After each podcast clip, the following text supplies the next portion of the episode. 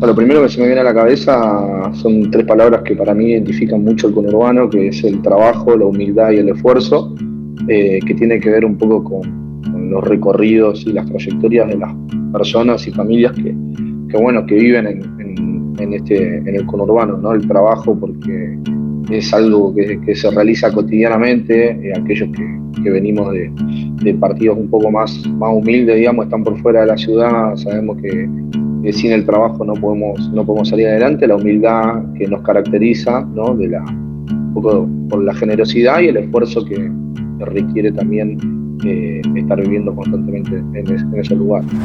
Suena con Urbano. Suena con Urbano. Warning Radio. Periodismo, identidad, territorio. Warning Radio. En este episodio de Suena con Urbano Warning Radio, Matías Mora, militante de Villa Fiorito. ¿Vos viviste toda tu vida en Fiorito? Sí, eh, en realidad en un lugar muy cerca nací en Lanús, en Villa Caraza, en el Hospital Evita, en el mismo hospital donde nació Diego. Eh, y de ahí viví en Caraza hasta los siete años. Eh, muy cerca de la crisis del 2001, mis viejos tuvieron que, salir del alquiler porque no les alcanzaba para, seguir pagando y, se habían enterado que estaban estaba tomando un, terreno en Villa Fiorito, en lo que antiguamente era la quema, que era un lugar donde se quemaba basura. Eh, y ahí, bueno, mis viejos consiguieron un terrenito bastante barato, se asentaron, resistieron, obviamente, porque hubo muchos intentos de desalojo y una vez que, se consolidó el barrio se, quedó mi, viejo y toda la familia fuimos para, para Villa Fiorito. Yo tenía ocho años y de ahí en adelante, efectivamente, y de ahí de chico, ¿cómo era, digamos, vivir eso de un barrio consolidándose, esas resistencias, desde la mirada ¿no? de un niño? Bueno, yo tengo muchos recuerdos. Eh, por ahí hay uno muy gráfico que es estar viendo el noticiero Crónica, donde mostraban cómo la caballería avanzaba sobre el desalojo, eh, obviamente reprimiendo a las familias eh, desalojándolas y con las topadoras detrás tirando las casas abajo. Yo recuerdo de haber ido a, la casa que estaba en construcción de mi papá eh, e ir al otro día y, no tener nada porque la topadora se la había tirado abajo. Ahora bien, eh, y aún así los y las vecinas que tenían una necesidad, digamos, que cubrir, que es un derecho, que es el acceso a la tierra y a la vivienda, se quedaron, resistieron y luego de cuatro intentos de desalojo pudieron asentar el barrio que, se llama Soledad. Villa Fiorito se, se conforma por, por, muchos barrios con su propia historia, identidad y idiosincrasia. Eh, el nuestro particularmente se llama Barrio Soledad por una, por una piba que tenía 16 años en ese momento, en uno de los intentos de, desalojo y a partir de, un enfrentamiento entre la policía y una banda, eh, fallece por, muere por una bala perdida, donde mata no solo a Soledad, sino al hijo que estaba esperando porque estaba embarazada y también eh, a la suegra que, muere de un paro cardíaco ese mismo, en ese mismo instante. Eh, y a partir de ahí, el, predio que se estaba tomando y luego lo que hoy es el barrio se, llama así, digamos, lleva su nombre en homenaje a esa piba que, que lo que buscaba era vivir eh, con comodidad, dignamente y poder planificar un, futuro, que es lo que los y las jóvenes eh, buscamos, ¿no? Esa piba Soledad tenía 16 años en el momento en el que, en el que muere por la bala perdida eh, y nosotros un poco no solo lleva su, nombre el barrio, sino que intentamos homenajearla en vida, garantizando que, nuestros vecinos y vecinas tengan el derecho a acceder a, un pedacito de tierra y a una casa. ¿Y cómo se daba esa organización de la comunidad? ¿Había ahí como una cosa de, bueno, de lo comunitario ante, digamos, algunas instalaciones más precarias y eso, esos primeros años, cómo se fue dando? Bueno, yo te cuento un poco qué fueron transmitiéndome mis, mis viejos y mis vecinos con el tiempo.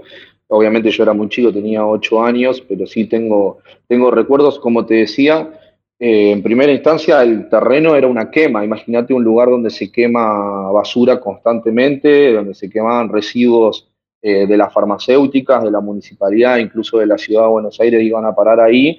Eh, y vecinos, cientos de vecinos y vecinas tuvieron que ir acomodarse y hacerse un lugar con, con rellenando la tierra para no estar pisando eh, la basura, para no estar pisando jeringas que nosotros veíamos constantemente, eh, o camiones con, con desechos y residuos del petróleo que, estaban por todo el barrio.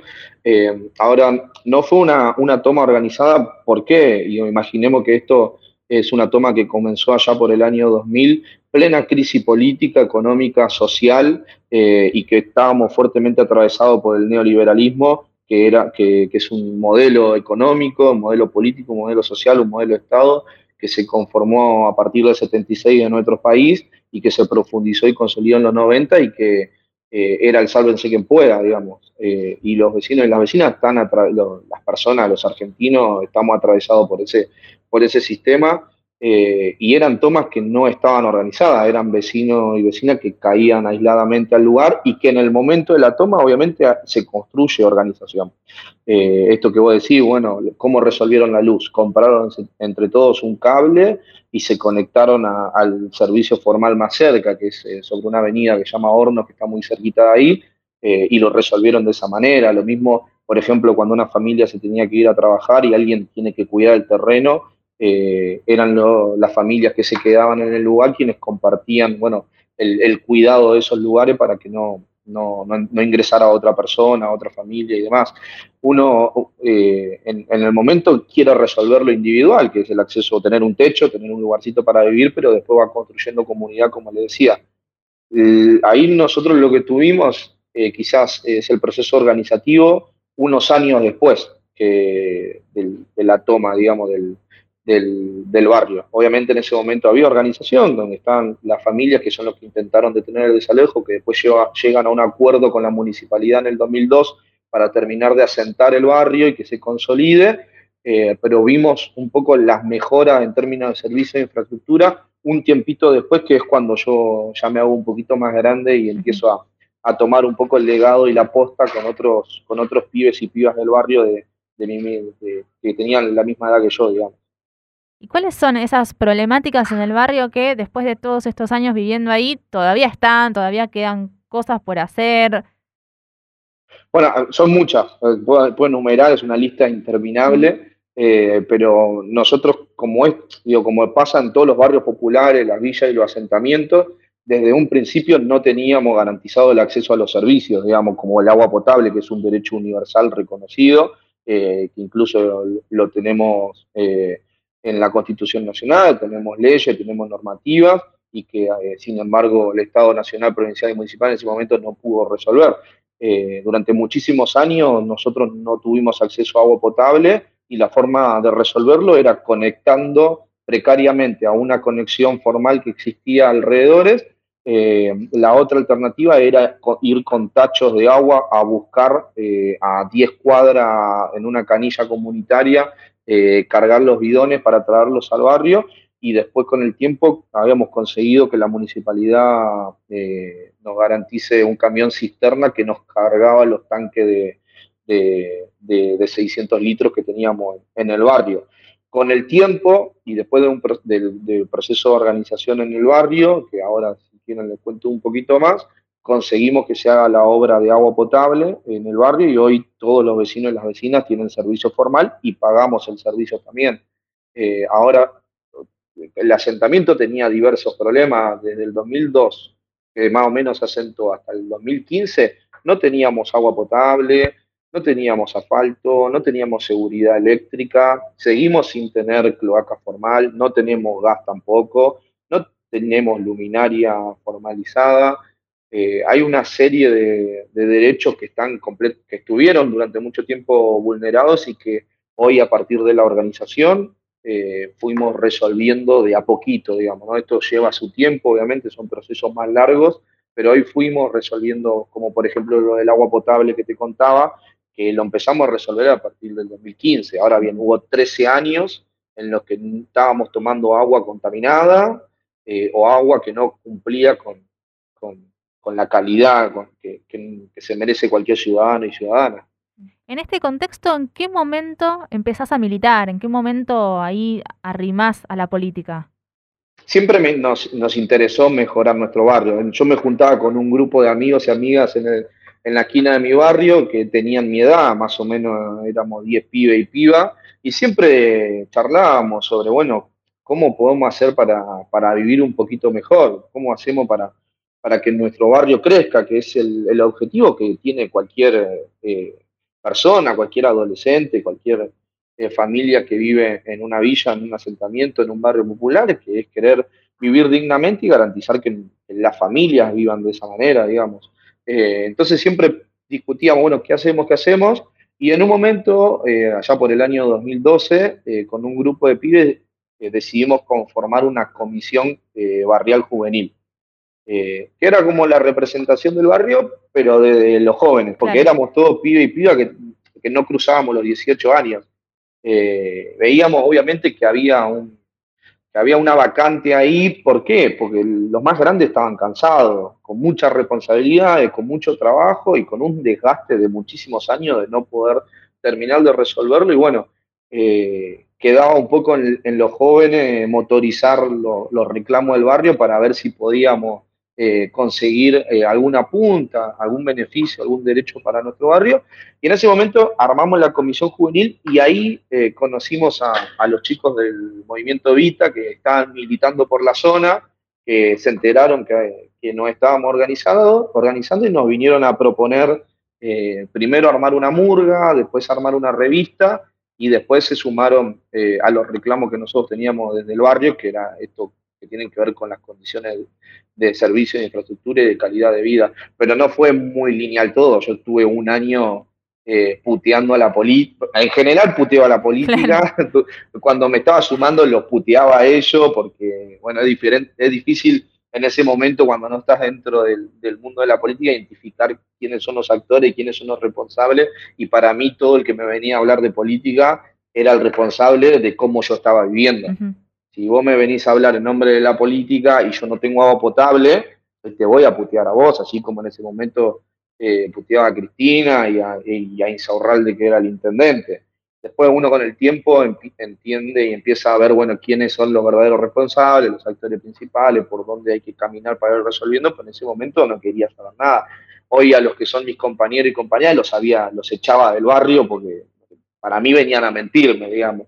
Eh, pero es un poco lo que pasa con la política en general, digo, ustedes lo deben, lo deben escuchar, lo vivir, lo conocen. La gente está descreída de la política.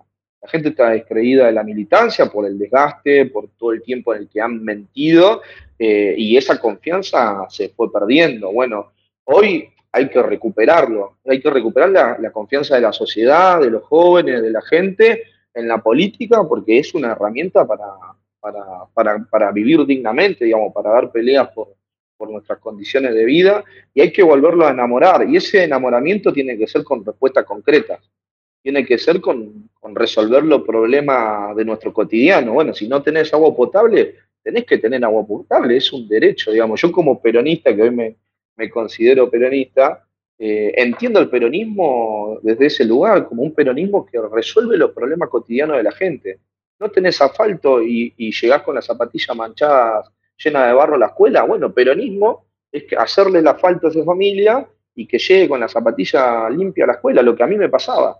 Yo llegaba a la escuela eh, cuando llovía completamente embarrado.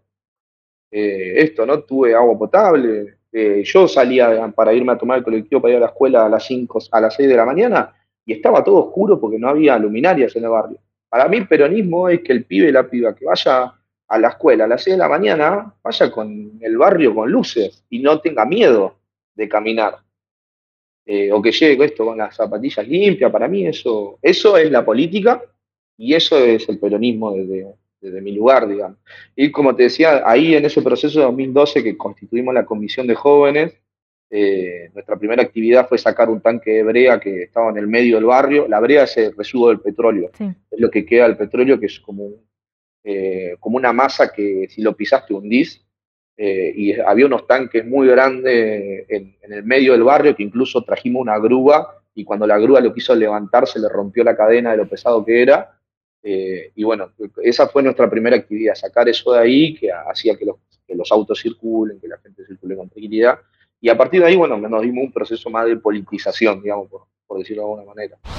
Matías Mora vive y milita en Villa Fiorito. Es parte del movimiento Evita, docente del CENS 459 e integra la Mesa de Trabajo y Cooperativa Campo Unamuno, un espacio que nuclea a instituciones y referentes de cada barrio de Fiorito. Suena con Urbano, Y vos después ahí, cuando ya no puteabas tanto, podríamos decir, no sé si no del todo, a la política, eh, fuiste a estudiar ciencia política. Así es, no, a mí me convencieron en su totalidad. En realidad comencé estudiando ciencia biológica, cuando terminé la, secundaria, eh, y hice el CBC, y en el camino, bueno, se dio todo este proceso más de sumarme a un ámbito más de organización y demás, empezó a llamar la atención la política, a interesarme, y decidí estudiar ciencia política. Me recibí el año pasado, más o menos eh, en esta fecha del año anterior, hace poquito cumplí un año, eh, y soy politólogo licenciado en ciencias políticas, con, 26 años eh, también. bastante para mí muy joven, fue todo un sacrificio. soy el primero de, toda mi familia en recibirme, de mi familia de mi padre y de mi madre, ninguno había He estudiado una carrera universitaria, mucho menos terminado, y, fui el primero, lo cual para mí siempre lo voy a mencionar como, un orgullo porque es una victoria también para, para los que vivimos en los barrios populares, que sabemos lo difícil que es eh, estudiar en una universidad y mucho, mucho más difícil aún poder terminarla y, ser profesional, que es algo que, lamentablemente no sucede, digamos, y que un poco la dignidad también tiene que ver con que los, los pibes y las pibas de los barrios podamos estudiar, podamos ser profesionales, podamos cumplir nuestros sueños, nuestros objetivos, nuestras metas y, realizarnos también personalmente, ¿por qué no? Nosotros no entendemos la, meritocracia en términos liberales, entendemos la meritocracia en términos, los, méritos, digamos, hay que reconocerlo, y cada uno y cada una hace méritos para, para poder eh, vivir un poquito mejor y, mejorar su calidad de vida, y en mi caso, bueno, pude. No, no así, lo cuento siempre mi experiencia eh, mis, eh, amigos, ninguno estudió una carrera, ninguno se recibió, eh, soy el único de todos los pibes y las pibas del barrio. y eso, más bien que, o sea, no habla bien de mí, que yo pude haber hecho mucho esfuerzo, sacrificio y demás, en realidad habla mal de un contexto de sociedad y un contexto político que, que le prohíbe oportunidades a los pibes y a las pibas, que las arrebata. mis amigos, todos tienen que laburar 10, 12 horas por día para llegar a fin de mes, todos trabajando de muy chiquitos, eh, todos con mucha dificultad. Yo me tomaba dos, tres colectivos para llegar a, la facultad. Tuve mucha suerte también de conseguir una beca de, trabajo que me permitió más o menos ordenarme durante un tiempo, que laburaba solamente cuatro horas por día. Eh, pero bueno, después sí lo complementé con trabajo más, más extendidos, pero bueno, tuve también eso, si a los pibes le das oportunidades, eh, todo lo otro está resuelto, digamos. Las cosas pasan. sí, este, totalmente. Y en tu experiencia, ¿qué fue esas cosas que por ahí se te dificultaban más por ir del barrio a la facultad, digo, además del viaje? o sea, ibas, estabas en el aula y, sentías una diferencia? Adentro de la universidad no, no, ninguna. Eh, yo siempre digo que lo, único que nos falta a los que somos los barrios populares son oportunidades. Todo lo otro viene solo. Eh, nosotros, eh, sí te das cuenta, en términos materiales te das cuenta la, diferencia eh, automáticamente, porque los que venimos quizá de, de barrio más humilde se nota más el cansancio, se nota más la participación, uno llega agotado física y mentalmente a las clases, hace trayectos muy largos, eh, tiene que salir antes de las clases para poder llegar medianamente temprano y agarrar los colectivos, los trenes para, para estar cerca. Pero en términos de, de, académico, de conocimiento o en términos intelectuales, nunca sentí una, una diferencia con, con, el resto. Eh, la diferencia es justamente que no, no, no, quizás no tenemos la oportunidad de poder eh, desarrollarnos en nuestra totalidad es lo que hoy falta, digamos, que lo que te garantiza eso es, eh, tener que las familias tengan trabajo, que haya conectividad, o sea, que pase el colectivo, que pase el tren. Eh, incluso yo hice la gran mayoría de la carrera sin wifi y la pandemia me, agarró completamente desprevenido porque no tenía wifi en mi casa y no se me, se me dificultó muchísimo conectarme a los Meet, tenía que, a veces tenía que salir a la calle a tener las clases, porque no tenía wifi en casa, no hay señal en el barrio, entonces se, se complicaba muchísimo y, y, eso es una de las, del, eh, o sea, uno de, de, la síntesis que uno puede hacer a partir de la pandemia que visibiliza el problema de la conectividad eh, y del Internet en los barrios populares. Y vos ves que, digo, por ahí antes eras más chico, no sé si le prestabas atención a eso, pero eh, ¿ves que por ahí hay algún avance en ese sentido de más pibes y pibas ahora, ¿no? De estas generaciones más jóvenes que llegan a la universidad, este, o, sigue estando igual la situación? Digo, ¿hay algo ahí que, que fue avanzando? Yo creo que depende mucho de los gobiernos, ¿no? De los gobiernos locales, provinciales y nacionales. Me parece que cuando gobierna un, cuando tenemos un presidente, un intendente o un gobernador eh, progresista o, peronista o, por ahí más que tiene una perspectiva o que intenta representar los sectores del pueblo, eh, sí, sí se nota más la diferencia y hay una mayor cantidad de pibes que pueden acceder. Ahora, me parece que hay un problema estructural que existe en Argentina, que hoy no se está transformando, que no se intente quebrar con eso, que es un problema que tenemos de la vuelta a la democracia. Eh, que es que los hijos de los obreros, de los laburantes o los hijos de los trabajadores de la economía popular no pueden acceder al, sistema universitario. Hay, eh, o el sistema educativo, hay excepciones, yo soy uno de esos. No quiere decir que los pibes de los barrios populares eh, accedan a la universidad. O sea, que yo me haya recibido no quiere decir que, aquellos que venimos de los barrios populares sí tiene que quedar claro que los que venimos ahí sí podemos, digamos. eso que, vengan a una, una, villa, un asentamiento, no quiere decir que no, no puedas estudiar no puedas completar los estudios universitarios. Siempre que exista la oportunidad de hacerlo, lo vamos, lo vamos a hacer. Pero me parece que no hay un, de fondo y estructuralmente no hay una transformación. Eh, y eso me parece que sí evidencia muchísimo. Uno tiene que democratizar la, la universidad, la educación en general, así como tiene que democratizarse un montón de otras cosas como la salud, eh, que, que, hoy no por más gobiernos progresistas que tengamos, es un problema la salud pública a nivel general, no solo para los sectores populares, para los sectores, para los sectores medios, eh, lo vivimos cotidianamente, lo difícil que es acceder a, un hospital, que te, atiendan, que te atiendan, que te atiendan con calidad, con, respeto, y tiene que ver también con, problemas propios del sistema, digo, a los, eh, a los doctores les pagan mal, eh, les pagan mal, entonces emigran al sistema privado o a las prepagas eh, o a las obras sociales. Eh, y eso en, la educación pasa igual, digamos. No es, no es lo mismo el que termina la secundaria en una escuela privada que en una escuela pública, no es lo mismo una escuela pública de la ciudad que, en el conurbano. La calidad se nota, no es lo mismo estudiar con aire acondicionado que muriéndote de calor, no es lo mismo estudiar con con calefacción que muerto de frío, no es lo mismo estudiar desayunado que no desayunado. Vos además de todo esto que, que haces y de la militancia, sos eh, docente ahí en el barrio, ¿no? Ah, sí, eh, doy clases de ciencias políticas en un CENS, que es un, bueno, es una escuela para adultos eh, y adultas. doy clases de, mi profesión de ciencia política en la escuela ya hace mm, casi dos años. que bueno, que que busco aportar un poquito de lo que me dio el barrio eh, al barrio eh, y también buscando ahí un poco, eh, como decía, enamorar a la gente que, son mi vecino y vecina con, la política. En ese caso, como, como, como docente, además de lo militante, además de lo político y de lo laboral, busco darle una vuelta ahí. También me gusta mucho la docencia, la paso muy bien, me encanta transmitir un poco el conocimiento que, que pude ganar estos, estos últimos años y que también eh, aquellos que van a la escuela me vean a mí como, como una suerte de, no sé si decir ejemplo, porque capaz que no lo soy, pero sí ver que esto, que el que, el que se pone ciertos objetivos y cierta meta con mucho esfuerzo, mucho sacrificio, porque requiere muchísimo, eh, se puede terminar logrando, digamos. ¿Y qué, qué, ves, no? Del otro lado, del lado de quienes van a estudiar eh, al CENS, ¿no? ¿Qué, ¿Qué recibimiento ves? Este, ¿qué, ¿Cómo es esa experiencia también dentro de, del aula?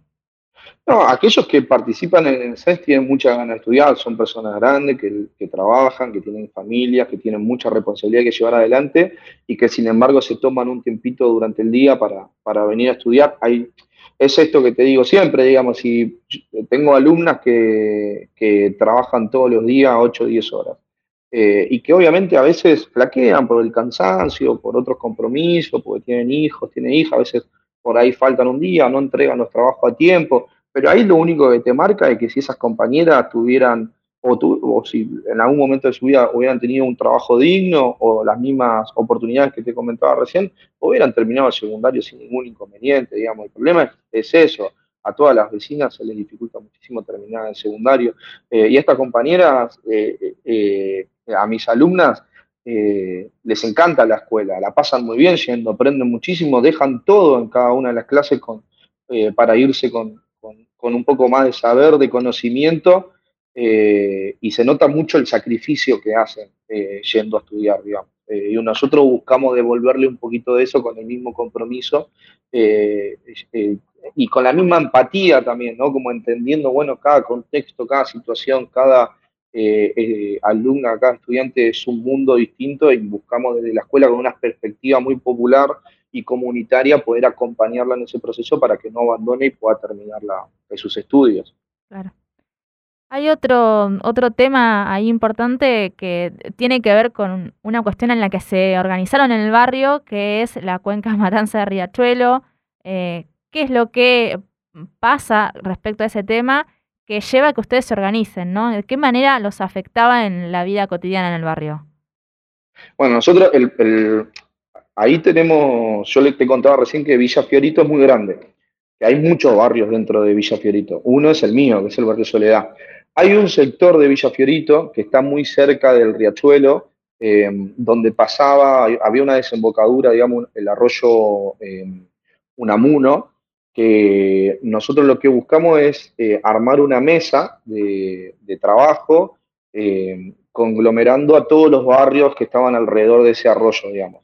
Eh, incluso hoy el arroyo no existe más, está tapado, hay un barrio encima de ese, arroyo, que fue uno de, los últimos asentamientos que se, crearon, que se llama El Paredón y 8 de diciembre.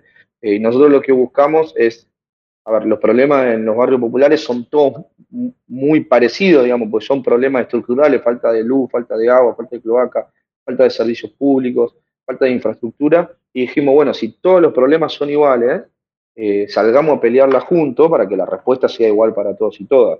Y armamos una mesa de trabajo junto con el movimiento Vita que se llama Mesa de Campo Unamuno, que eh, hace que se sienten eh, a veces 8, a veces 9, a veces 10, a veces 11 barrios que, están dando, que están alrededor de, del arroyo Unamuno y que están cerca del riachuelo, y constituimos esa mesa, digamos, donde nos juntamos vecinos, vecinas y distintos referentes y actores sociales del barrio.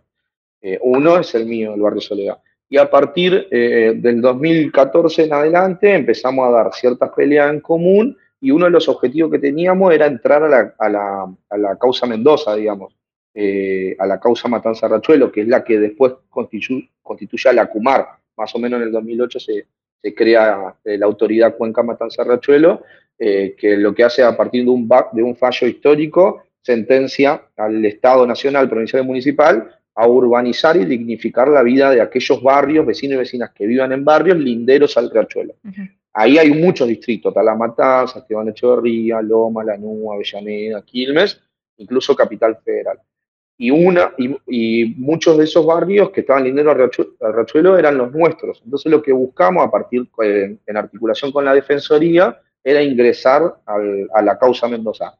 Lo logramos, juntamos 2.000 firmas, presentamos un petitorio junto con un grupo de abogados de la Defensoría que nos representó eh, y, nos incorporamos y armamos una mesa, que, es la mesa de trabajo de Campo Unamuno, la mesa de gestión de Campo Unamuno, donde se sientan los barrios populares de, de, Campo Unamuno con los distintos niveles del Estado y otros organismos eh, que tienen intervención en la urbanización del barrio. Por ejemplo, participa la municipalidad, participa provincia, participa nación, participa AISA, Metrogas, EDESUR, eh, los, eh, los, entes reguladores, participan una variedad de organismos con el objetivo de mejorar la calidad de vida de los vecinos y las vecinas que vivimos en, en Campo Namuno, Villa Fiorito, y resolver los problemas de infraestructura de servicios. Así, de esa manera, de forma colectiva y comunitaria, es que fuimos logrando muchas conquistas y muchas victorias. Por ejemplo, que mi barrio, que todos los barrios de Campo Namuno tengan agua potable. Hasta el 2015, hasta el 2015, estamos hablando que atravesamos dos gobiernos muy progresistas como el de Néstor y el de Cristina gobierno que nosotros acompañamos y que hoy en día, bueno, con nuestra diferencia seguimos bancando, ¿no? Eh, durante todo ese tiempo, cuatro de los once barrios populares que hay en, eh, el campo Unamuno no tenían acceso a agua potable. Eh, y a partir del 2015 al macrismo le arrebatamos, le, arrancamos obras para mejorar esas condiciones y hoy los 11 barrios de Campo Unamuno tienen agua potable. Lo mismo hicimos, por ejemplo, con el asfalto. Eh, hoy, salvo dos barrios, todos tienen asfalto. Hasta el 2015 tenían tan solo 6 de 11 barrios, eh, eh, sectores con, con asfalto. Hoy casi la totalidad tenemos, podemos pisar concreto cuando salimos y no barro. y ahí que ustedes, ahí que ustedes, digamos, organicen y armen esa mesa es fundamental para esto que decía, digamos, que sea una respuesta colectiva y, y también empujar y lograr esas conquistas. Bien, no, sí, totalmente. O sea, la salida era colectiva. Individualmente no íbamos a tener posibilidad. Y esto lo, lo, decimos porque vivimos la experiencia. Antes de nuestra mesa existía otra mesa que planteaba los problemas de forma individual, digamos, por barrio, por grupo de familia, y eso no te lleva a ningún lado. Digamos, la tarea del que está enfrente es dividirte. Y lo van a buscar hacer. Ahora, la tarea de los que estamos de este lado, que somos los que sufrimos esas situaciones, ponernos de acuerdo, poner las cosas en común y salir a luchar en, conjunto, que fue como fuimos consiguiendo un montón de, de, conquistas para nuestro barrio. Esto que te decía, la, la, luz, que se cambió todo el tendido, las luminarias, las alarmas vecinales, el asfalto, las veredas. Hoy estamos haciendo un montón de proyectos de urbanización que tienen que ver con, por ejemplo, conectar tanques, eh, colocar tanques de agua, eh, colocar eh, cisternas y los motorcitos para subir el agua y normalizar toda la conexión de agua potable de las casas y, por ejemplo, también mejorar todo lo que es la seguridad eléctrica de los domicilios. Eso lo estamos haciendo hoy con fondos nacionales, porque otra cosa que tenemos, otra experiencia muy interesante nuestra, es que nosotros no solamente queríamos visibilizar los problemas del barrio, las queríamos resolver nosotros. Entonces armamos una cooperativa de trabajo. En el 2017 creamos la cooperativa de Campo Unamuno, eh, donde hay un montón de, compañeros y compañeras militantes, pero mucho más vecinos y vecinas del barrio que participan ahí y que trabajan en la cooperativa, eh, que, resuelven los problemas del barrio con, financiamiento del Estado. Eh, porque queríamos ser parte no solo de, de visibilizar el problema, sino después de resolverlo. Queríamos hacer la obra del barrio nosotros mismos. Eh, otra conquista que no solamente es del barrio, sino que es para todos los barrios populares en la que ustedes y vos participaste, eh, tiene que ver ¿no? con eh, hace un tiempo la aprobación de la reforma de la ley de barrios populares en, el Congreso. ¿Qué, ¿Qué es esa ley? ¿Por qué es importante para los barrios que se haya aprobado esta reforma? Sí, yo creo que, nuestra experiencia no es una experiencia aislada, sino que tiene que ver con un proceso organizativo mucho más grande, digamos, al mismo tiempo que como nosotros veníamos dando ciertas luchas ahí en, Fiorito para urbanizar eh, toda la zona de Campo Unamuno, eh, se estaba dando un proceso a, nivel de las organizaciones sociales de empezar a discutir el problema del hábitat en, todos los barrios populares. Es así que en el 2016 las, organizaciones con la movilización de San Cayetano, ¿viste? que se hace la, movilización todos los 7 de agosto de cada año, una movilización de los movimientos sociales exigiendo tierra, techo y trabajo. Eh, bueno, ese tierra y techo tenía que ver también con, urbanizar eh, todos los barrios, las villas y los asentamientos del país. Es así que se empieza a instalar eh, este problema en la política en general. En el 2017, estas mismas organizaciones eh, le arrancan también en ese momento al macrismo eh, lo que hoy se conoce como RENAVAP, que es el Registro Nacional de Barrios Populares. Lo primero que se hace, porque esto es, una cuestión que es una deuda también de la democracia, eh, desde el 83 para acá nunca se ha contabilizado cuántas villas y asentamientos había en el país. y si vos no puedes resolver un problema sin conocerlo. Claro, si no sabes si existe, claro. Claro, exactamente. No y un problema que nosotros que, venimos de, los barrios populares eh, teníamos con, el Estado es que cuando íbamos a hacer un reclamo, el Estado te decía, che, pero tu barrio no existe. O sea, esto que vos me decís que está viviendo, para nosotros en el mapa es un es tierra de nadie, digamos. Eh, hay bosques, hay, no sé, eh, árboles, es un punto verde. Y uno le decía, le discutía, le dice, no, bueno, ahí está mi barrio, acá vivo yo, se llama así, hace tantos años se creó, pero para el Estado no ese reconocimiento no existía, mucho menos para las prestatarias. Si ibas a reclamarle a Sur que te ponga los, los medidores o los postes o el cableado, la respuesta era, bueno, pero tu barrio no, no está en el catastro, no está registrado, no existe, no tenés escritura, y a partir de, de eso se buscaron soluciones muy concretas y respuestas muy rápidas. Uno fue esto, el Registro Nacional de Barrios Populares, que la primera tarea fue registrar cuántas villas y asentamientos hay en el país. Y para eso se construyó un concepto, que es el de barrio popular. Para ser barrio popular vos tenés que cumplir con ciertos requerimientos. El primero es que tiene que haber por lo menos ocho familias contiguas. El segundo es que no tenés que tener dos de los tres servicios básicos que son luz, agua y cloaca. Y el tercero es que no tenés que tener seguridad en la tenencia. Por ende, no tenés que tener escritura ni título de propiedad. Porque es un problema también ese que el 70, más del 70% de los barrios populares del país no tienen, están asentados sobre tierras privadas, digamos, de dueños, fueron tomas, digamos. Ocupaciones pacíficas. Eh, a partir de la creación de ese concepto, se registran en ese momento 4.416 barrios en todo el país a nivel nacional, donde cumplían con lo mismo. Si uno se pone a pensar, es una locura que 4.400 barrios en el siglo XXI no tengan dos de los tres servicios esenciales. Imagínense que hay más de 4.000 barrios que no tenían agua potable, o que no tenían cloacas, o que no tenían seguridad eléctrica, eh, y mucho menos que tengan seguridad en la tenencia. Eh, es algo eh, completamente increíble para la, época en la que vivimos. que eso es un problema estructural justo, justamente en nuestro país.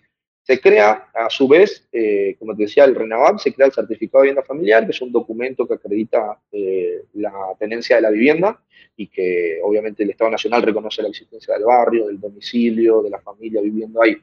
Eh, y eso te permitía acceder a algunos derechos como acceder a la luz, al agua, a la cloaca, etc. En el 2018 se vota la Ley Nacional de Barrios Populares, por unanimidad en ambas cámaras, con acuerdo entre oposición y oficialismo en ese momento, eh, y la ley nacional crea dos cosas muy importantes, entre muchas otras. ¿no? Hay dos cosas que, son fundamentales. Primero, que crea la Secretaría de Integración Sociurbana, que es la SISU, que absorbe el RENAVAP. Y lo otro, que crea el FISU, que es el Fondo de Integración Sociurbana. Eh, Juli, yo te hago una pregunta a vos ahora, me voy a poner el lado del entrevistador, pero ¿vos sabés cómo se fondea el FISU? No. Bueno, los fondos que van a parar ahí se, se sacan del impuesto país, que es el impuesto al dólar, y eh, se sacó por única vez, eh, o se redistribuyó por única vez del impuesto a las grandes fortunas.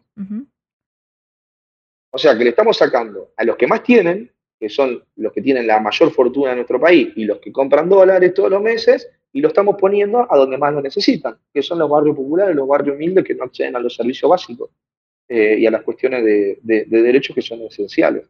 Así se fondea eh, las obras que hoy eh, realiza la Secretaría de Integración Sociourbana. Además, se suspenden los desalojos por cuatro años, que era lo que nos hizo reformar la ley este año. Para extenderlo. Claro, exactamente. y además eh, se garantiza el 25% de la obra de los barrios populares para cooperativas de trabajo. esas cuestiones que son importantes tienen que ver a esto, a una respuesta concreta a un problema estructural, digamos. Eh, hay un problema con los desalojos, bueno, se suspenden los desalojos. Los barrios populares se necesita contratar mano de obra, bueno, se contrata el 25% de las obras a las cooperativas de trabajo. Eh, y la plata para esas obras se la sacamos a los que más tienen, digamos. Eh, en el 2019, cuando asume Alberto, la Secretaría de Integración Sociourbana la conduce, a partir de la asunción de Alberto Fernández en 2019, una vecina de un barrio popular de San Isidro de la Cava, que es Fernanda Miño.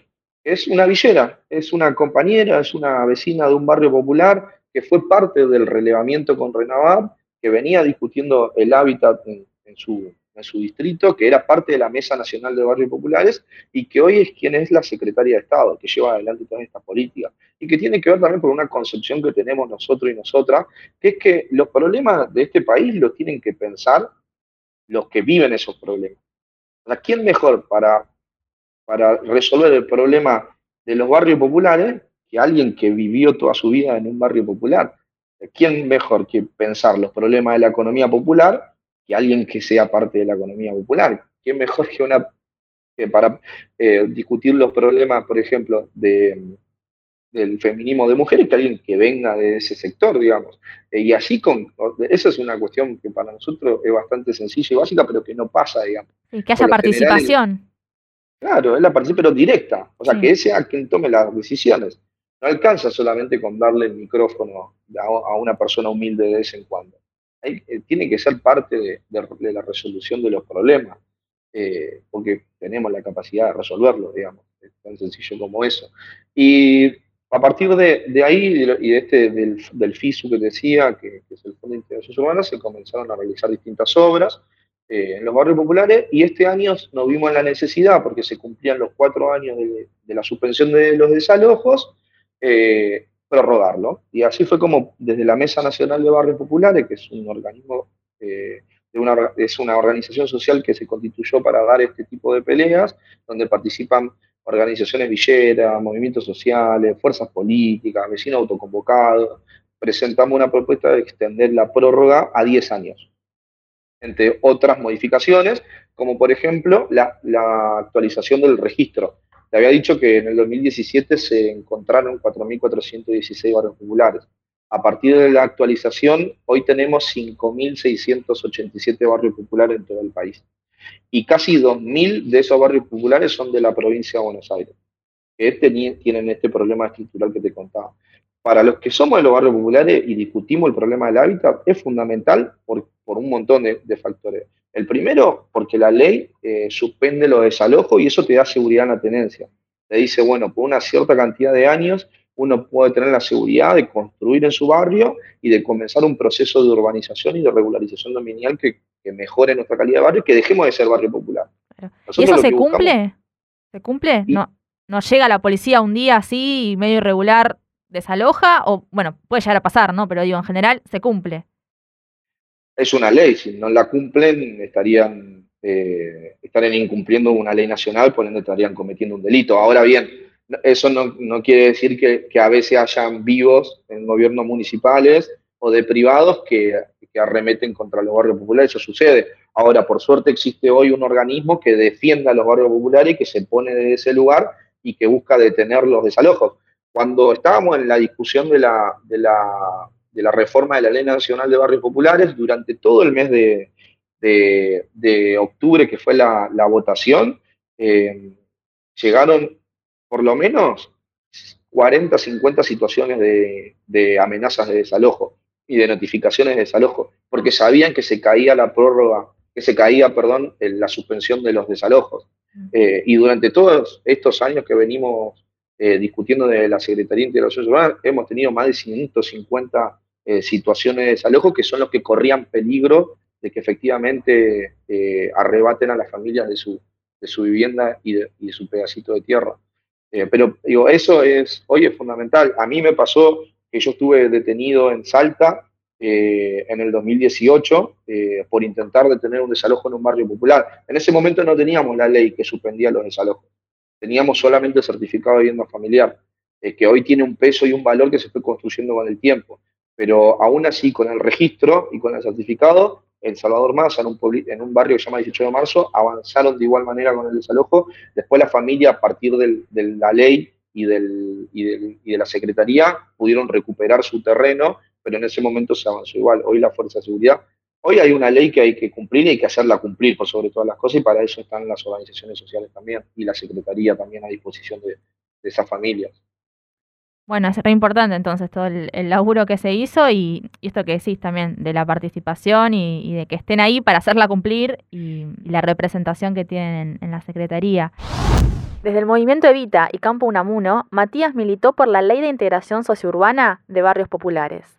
La norma suspendió los desalojos, estableció la creación de un registro de barrios populares y planteó obras de infraestructura y servicios en los barrios. Suena con Urbano.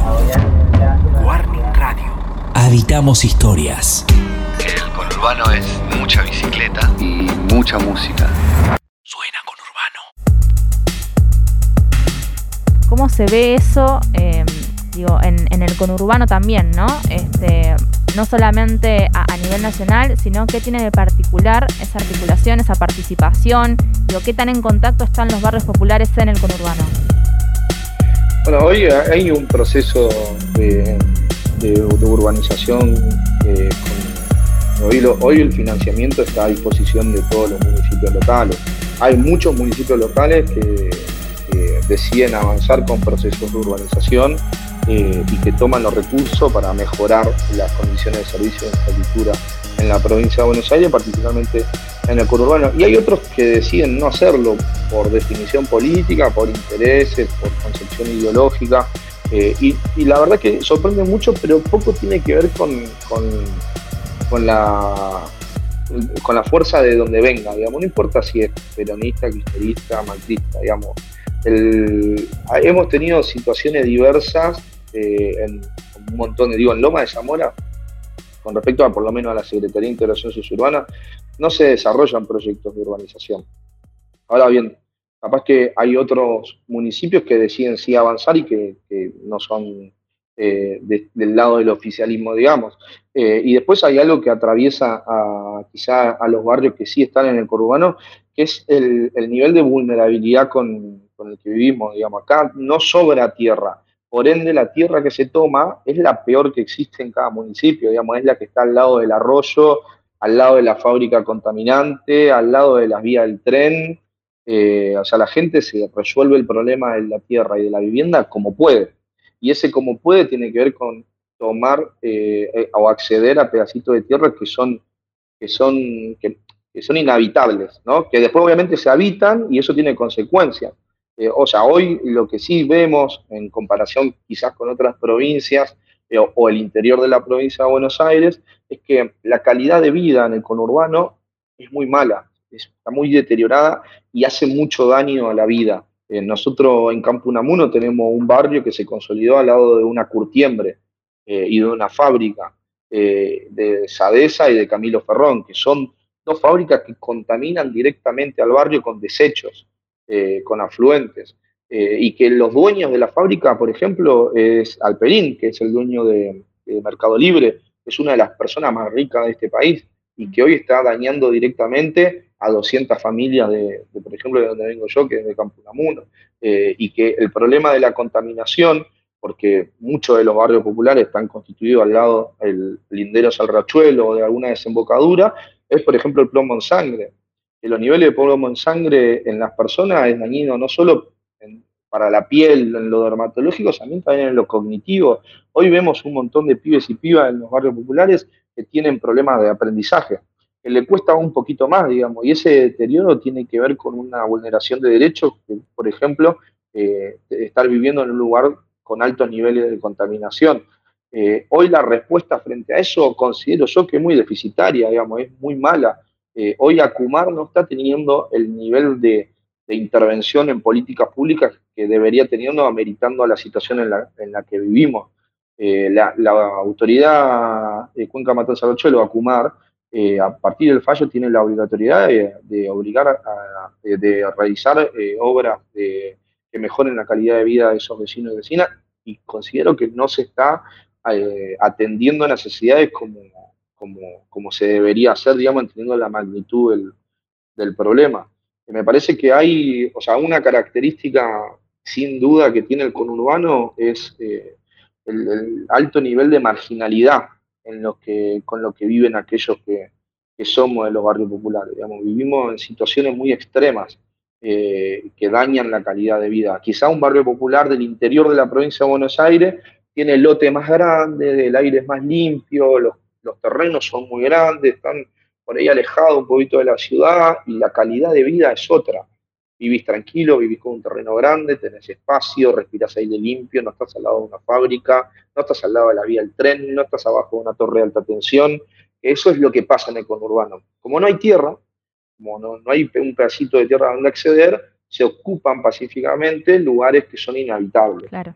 Eh, y eso es un, es un problema estructural en la Argentina. Bueno, hay que buscar cómo, cómo resolverlo atendiendo también a, la, a las idiosincrasias locales. Hoy los barrios no quieren ser reubicados. Hay, hay gente que vive hace 20, 30 años en un mismo barrio, que construyó su vida, su identidad ahí y que no busca ser relocalizado. Lo que busca es vivir dignamente donde está viviendo.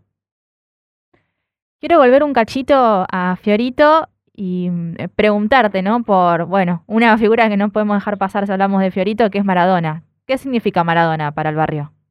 Bueno, para nosotros, los que somos de Fiorito, eh, es, es, es, un reflejo para nosotros y, y nosotras. Es, eh, es, el, es el realizar los sueños. Eh, el Diego lo pudo realizar. Tenía un sueño máximo que era ser campeón con la selección argentina y, y ganar el mundial y así lo hizo. Y, para nosotros es un ejemplo, digamos, de alguien, un ejemplo de superación, un ejemplo de sacrificio, de esfuerzo, eh, un ejemplo de alguien que luchó toda su vida y que, remó contra la marea, digamos. Eh, el Diego tuvo a la política, a los medios de comunicación, a gran parte de la élite de la Argentina en contra.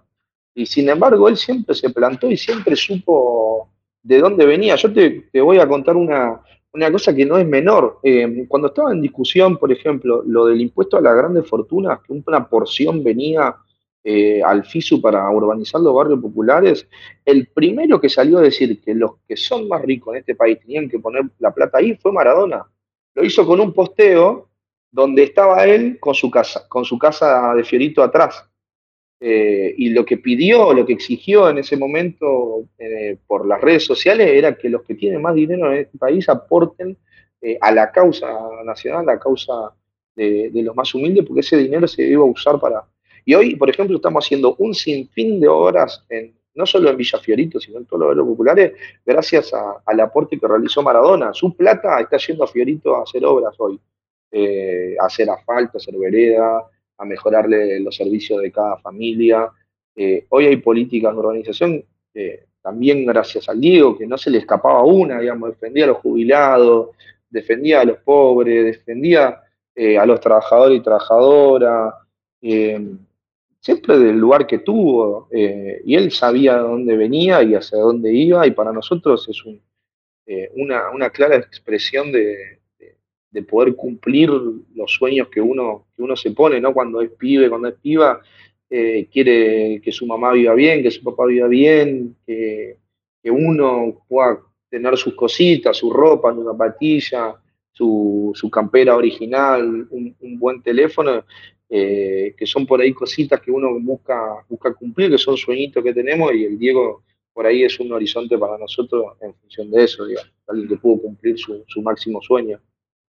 ¿Y a vos qué es lo que te enorgullece de vivir, de haber estudiado, de trabajar en Fiorito? a mí, o sea, individualmente no sé, el, sí es la construcción colectiva. A mí lo que me enorgullece de, nuestra trayectoria y mi trayectoria personal es haber, con, haber contribuido eh, a la construcción colectiva en, mi barrio, digamos. Eh, y lo que, y lo que me enorgullece muchísimo es que estemos mejorando la calidad de vida de nuestros vecinos y de nuestra vecina a partir de esa construcción colectiva, comunitaria. Eh, los logros no son individuales, son, son de, la comunidad, de los colectivos, y la verdad que hoy en día eh, estar cumpliendo esos sueños que teníamos de pibe, que era que nuestras familias vivan dignamente, eh, no solo a mí, sino a todos los que somos parte de esa organización, nos enorgullece enormemente. Matías, ¿para qué suena? Para vos, ¿a qué suena el conurbano? A esperanza y sacrificio. Eh, sacrificio porque, por esto que te decía, todo lo que uno tiene que, dejar y romperse el lomo para, salir adelante. Eh, y por otro lado, a la esperanza que tenemos todos y todas de, mejorar nuestra, nuestra calidad de vida, que es eh, hacia donde vamos. Esas dos cosas me parece que, suenan eh, constantemente en el conurbano. ¿Y cuál es ese sonido característico del barrio? Algo que, que escuchás y ya, bueno, sabés que, estás ahí. La cumbia. Eh, el sonido característico del barrio eh, es, de la, es el, albañil, laburando, paleando. Eh, me parece que ese sonido es característico del, del, barrio. Hay varios, en realidad, hay, hay mucho, depende la, cuando caiga, en qué contexto del año, en qué semana, pero hay como tres o cuatro, digamos, uno es los perros ladrando, el segundo eh, tiene que ver justamente con, esto que te decía de por ahí el, el, laburante, el albañil trabajando. El tercero, la cumbia, que suena todo el tiempo y constantemente eh, en el barrio. Y después, obviamente, las charlas de, las vecinas y los vecinos en la puerta de sus casas. Eso es algo que por ahí parece que se perdió mucho, pero el contacto con, con nuestro vecino y vecina es algo que se sostiene y se mantiene barrio popular. Suena con Urbano Warning Radio es una producción de FM en Tránsito y Liquidámbar Estudio. Producción general, Patricio Enciso Riveros, Emiliano Matina y Cecilia Kafka. En la conducción, Maitena Sánchez Cataño, Belén Tenaglia y Julieta Urdinola. En la edición, Ricky Durán y Ramiro Rufini Vaz. Operación y grabación, Antonella Carbone y Santiago Lambach.